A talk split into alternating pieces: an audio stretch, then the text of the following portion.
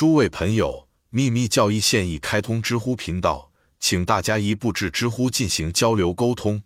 他宣称，账目的支柱与那些竖立在 Chair 的四元素柱子一样，它们被放置在四角朝向四个基点的基座上，加上基座的角上同样有黄道十二宫的四个图形，表示相同的方向。古迹 Antiquities 第一册八二十二章。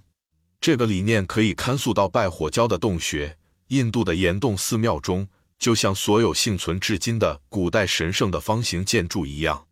莱亚德明确地表明了这一点。他发现，在每个民族的宗教中的方形尖碑、四面金字塔形状等等下，都有四个基点和四个原始元素。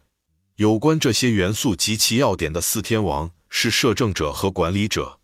如果研究者想了解更多，他只能将以西结第一章的观点与所知的中国佛教实际上是公开的教义进行比较，并考察这些天王的外形。在约瑟夫·埃德金斯牧师看来，他们分别是掌管印度教将世界划分为的四大洲之一的天神，他们各带领一支灵性众生的队伍来保护人类和佛教。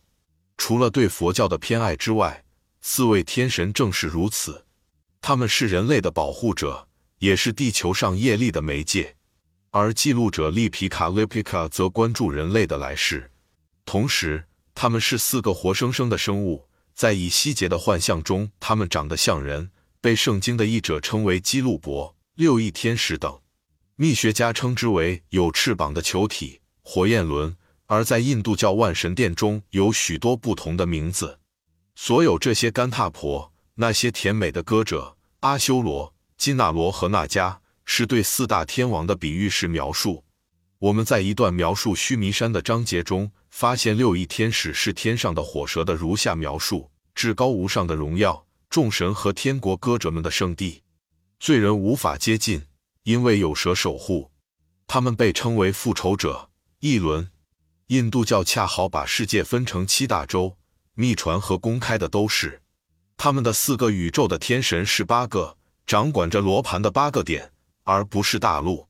参照中国佛教第两百一十六页，秘密智慧之龙对他们的使命和性格的解释。让我们看看基督教圣经释义者对基路伯说什么。这个词在希伯来语中表示完美的知识。这些天使如此被称谓，是源于他们圣庙的了悟，因此被用来惩罚那些侵染圣洁的人。克鲁登在《创世纪》第三章二十四节的和协议书中的解释很好，虽然信息很模糊，但他展示了天使在堕落之后被安置在伊甸园的门口，向可尊敬的解释者提出与被禁止的科学或神圣知识有关的惩罚思想。这种想法通常会导致另一种堕落——众神或人类认为的上帝的堕落。但由于善良的老克鲁登不知道因果报应，他或许能被原谅。然而，这个预言是具有启发性的。从神的居所须弥山 Meru 到伊甸，距离很小；从印度教的蛇到灵芝派的天使，七个天使中的第三个是龙，两者的距离仍然很小。二者都看到了通往圣洁领域的入口，但以西结清楚地描述了四位宇宙天使。我寻找并看到一股旋风、一朵云和一团火笼罩着它。从其中间显现出四个彼此相像的有生命的生物，它们类似人的形象，每个都有四个面孔和四个翅膀：人脸、狮子脸、牛脸、鹰脸。人在这里替代了龙，类似 all fight spirits。当我看见有生命的生物，看到一个轮子和它的四个面孔在地球上，就像轮子中间的轮子，支持着轮子中有生命的生物。他们的样子就像火炭等。以西结第一章有三个主要的建设者群体，以及同样多的行星精神和利皮卡。每个群体再被分为七个小组。